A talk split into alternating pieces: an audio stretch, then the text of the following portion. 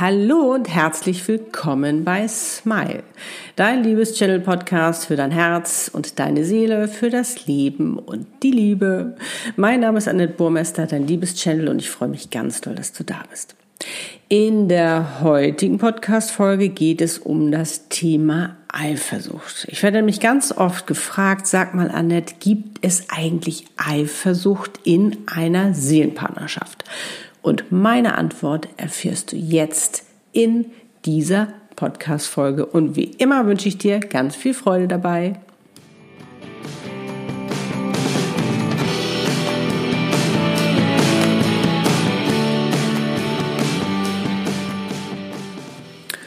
Los geht's. Jeder kennt sie, die einen mehr, die anderen weniger, die Eifersucht. Ich selbst neige nicht unbedingt zur Eifersucht, aber es ist mir natürlich auch schon mal passiert und daher weiß ich auch, wie ätzend dieses Gefühl ist und wie machtlos es einen macht. Warum werden wir eigentlich eifersüchtig? Doch in der Regel nur, wenn wir unseren Wert nicht spüren, wenn wir nicht in unserer Mitte sind, wenn wir kein Vertrauen mehr haben, wenn wir uns unsicher fühlen, dann neigen wir zur Eifersucht. Und dann fangen wir an zu kontrollieren, weil wir einfach nicht mehr vertrauen. Und dann geht auch dieses Kopfkino los und wir sehen einfach den Ausgang nicht mehr. Das kann sogar so weit führen, dass man dem anderen hinterher spioniert. Mit einer fatalen Absicht, die das alles nur noch schlimmer macht. Weil wir dann nämlich anfangen, Beweise zu suchen für eine begründete Eifersucht.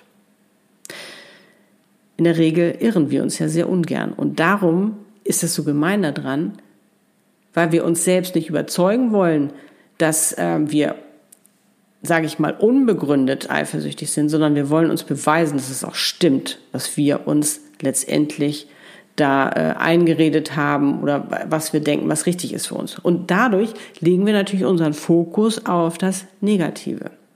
Und wie das so ist, ziehst du das Negative auch an. Da, wo dein Fokus liegt, das ziehst du an. Also dementsprechend wirst du natürlich auch, ähm, ja, solche Beweise in Anführungszeichen äh, bekommen, weil du anfängst zu interpretieren. Und das muss noch nicht mal sein, dass der andere da irgendwas gemacht hat. Und der andere, das Gemeine dabei ist, wenn der wirklich nichts gemacht hat, der versteht überhaupt nicht, was da los ist.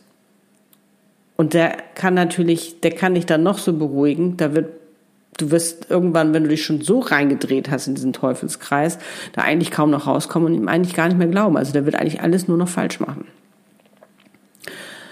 Und da finde ich, passt auch dieses Wort Sucht ganz gut.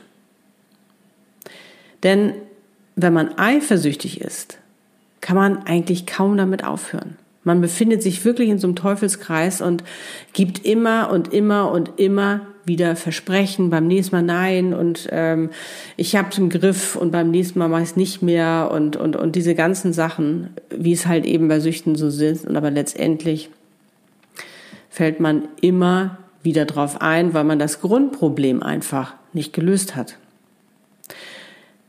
Eifersucht hat mit Liebe nichts zu tun. Es ist die Angst, die Liebe zu verlieren und damit den Partner, der einem die Liebe gibt. Aber Liebe lässt sich nicht kontrollieren. Die ist da oder sie ist nicht da. Und so stark sie ist, so verletzlich ist sie auch. Und wenn du zur Eifersucht neigen solltest, fang an, an deinem Selbstwert zu arbeiten. Selbstwert ist mit das A und O, inklusive Selbstliebe für ein erfülltes und glückliches Leben, für eine erfüllte und glückliche Partnerschaft, für alles in deinem Leben. Du musst deinen Selbstwert erkennen, um wirklich zu wissen, was du wert bist. Weil dann kannst du ganz anders durchs Leben gehen. Dann kannst du, dann hast du dieses Vertrauen auch in dir wieder gefunden und du kannst es stabilisieren und stärken dass es dich letztendlich dein Leben lang begleitet. Liebe heißt nämlich Vertrauen. Und wenn wir nicht mehr vertrauen, uns selbst nicht mehr vertrauen, dann können wir dem anderen nicht vertrauen oder wenn wir dem anderen nicht vertrauen, können wir auch uns nicht vertrauen. Also das ist wirklich ein Teufelskreis, in dem wir uns befinden. Und nun die Antwort, gibt es Eifersucht in der Seelenpartnerschaft? Nein. Warum ist es da anders? In einer Seelenpartnerschaft ist ein ganz tiefes Urvertrauen. Und das von Anfang an. Es ist eine Liebe auf Seelenebene und die ist uralt. Denn Seelenpartner inkarnieren immer gemeinsam. Und das über viele, viele, viele Inkarnationen. Also die haben schon so viel miteinander erlebt und durchgemacht. Das kann eigentlich kaum erschüttert werden. Sei denn, wir als Mensch unter, unterbrechen diese Liebe für dieses Leben, weil auch diese Liebe möchte achtsam und wertschätzend behandelt werden. Oder wir finden sie auch gar nicht erst. Das kann auch passieren. Ich hätte nie gedacht, was so eine Liebe für eine Tiefe und Stärke hat, bevor ich selbst erlebt habe mit Lutz. Und wir hatten, weiß Gott, keinen leichten Start. Ich meine, Lutz wohnte in Hamburg, ich in Kapstadt. Uns trennten zwei Kontinente und dann war er auch noch verheiratet. Also keine ideale Zusammensetzung, muss ich mal sagen. Aber, und das war das Spannende, wir beide hatten auch wenn natürlich unser Verstand uns gerne mal dazwischen grätschte und sagte, na, das kann ja nicht funktionieren und verheirateter Mann oder umgekehrt, ähm, ne, du kaufst die Katze im Sack oder sozusagen, die kennst du noch gar nicht da richtig, die Frau in, in Afrika, ähm, wussten wir ganz tief in uns, dass wir zusammengehören und dass es schon alles richtig so ist, wie es ist und dass wir einen Weg finden werden, wie wir das alles regeln, damit wir zusammen sein können. Und in einer Seelenpartnerschaft hilfst du dem anderen, seine Träume zu verwirklichen und zu leben. Darum war das für Lutz auch völlig okay. Er konnte es beruflich nicht vereinbaren, dass er jetzt in Kapstadt lebt, aber für ihn war es völlig okay, dass ich dort meinen Traum lebte dass ich dort weiterhin wohnte. Er hat mich nicht einmal unter Druck gesetzt und gesagt, so, jetzt musst du aber irgendwie nach Hamburg kommen, jetzt müssen wir zusammenleben. Nein.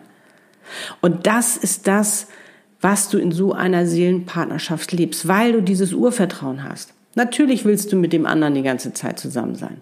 Und das ist auch das, und das ist auch wieder das Besondere an der Seelenpartnerschaft. Du möchtest gar nicht getrennt sein von dem anderen. Und darum haben wir ja auch so viele tolle Sachen unternommen, wie Skype denn oder was weiß ich nicht, dass wir gemeinsam erleben konnten. Wir haben jeden Tag miteinander geskypt und haben uns ausgetauscht und, ähm, ja, damit wir uns zumindest sehen können. Damit wir miteinander sprechen können. Und das ist wirklich eine Seelenpartnerschaft ist aus tiefstem Vertrauen aufgebaut. Und darum kann man den anderen auch wirklich lassen.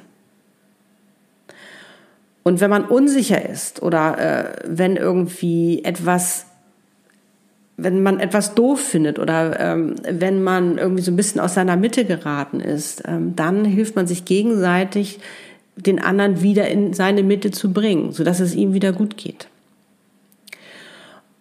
Und ich kann wirklich aus eigener Erfahrung bestätigen, in einer Seelenpartnerschaft gibt es keine Eifersucht. Da ist man wirklich großzügig, weil man zu 100 Prozent vertraut. Und man will auch gar keinen anderen Partner, weil man sich einfach so wohlfühlt in dieser Seelenpartnerschaft. Das ist wie zu Hause, wie ankommen, wie, ja, weil du sein darfst, wie du bist und das machen, was du liebst. Da gibt es kein Verstellen oder Verbiegen oder ich muss so sein, damit der andere mich nicht. Nein, der liebt dich genau so, wie du bist.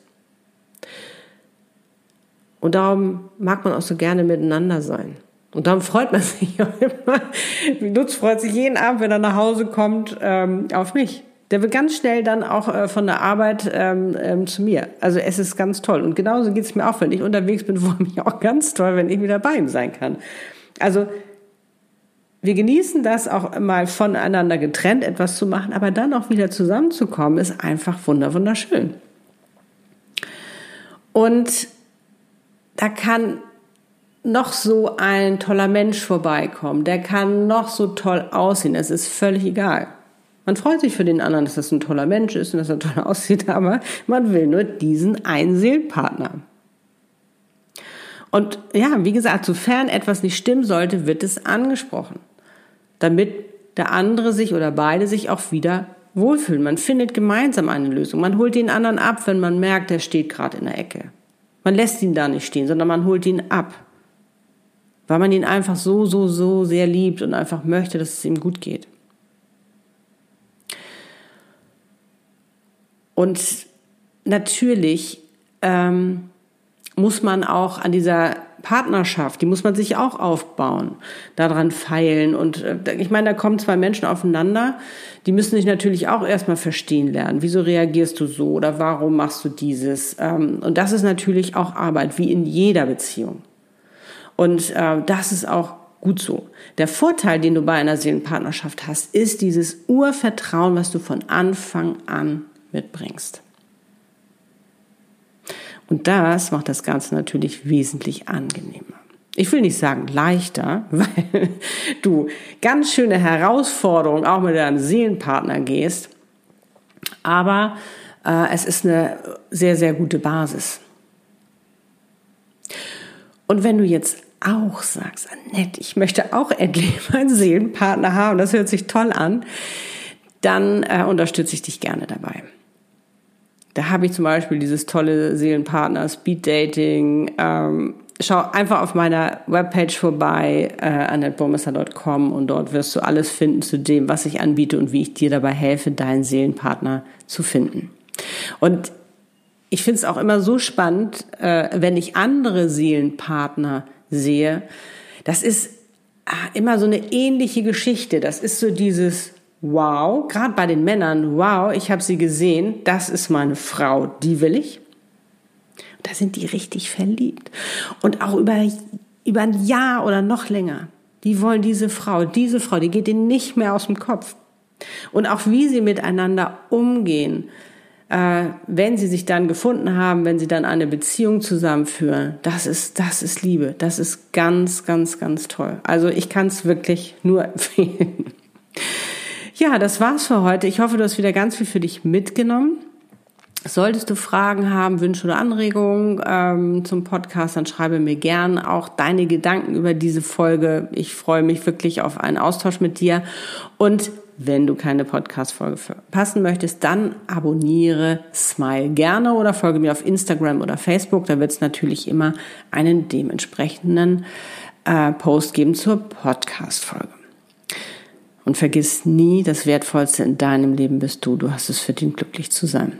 Und auch auf dich wartet dein Mr. Right. Oder eben Mrs. Right, je nachdem, worauf du stehst. Ich wünsche dir nun einen wundervollen Tag und bis dahin eine wunderschöne Zeit, bis es wieder heißt, Smile. Schön, dass es dich gibt. Dein Annette Burmester, dein liebes Jim.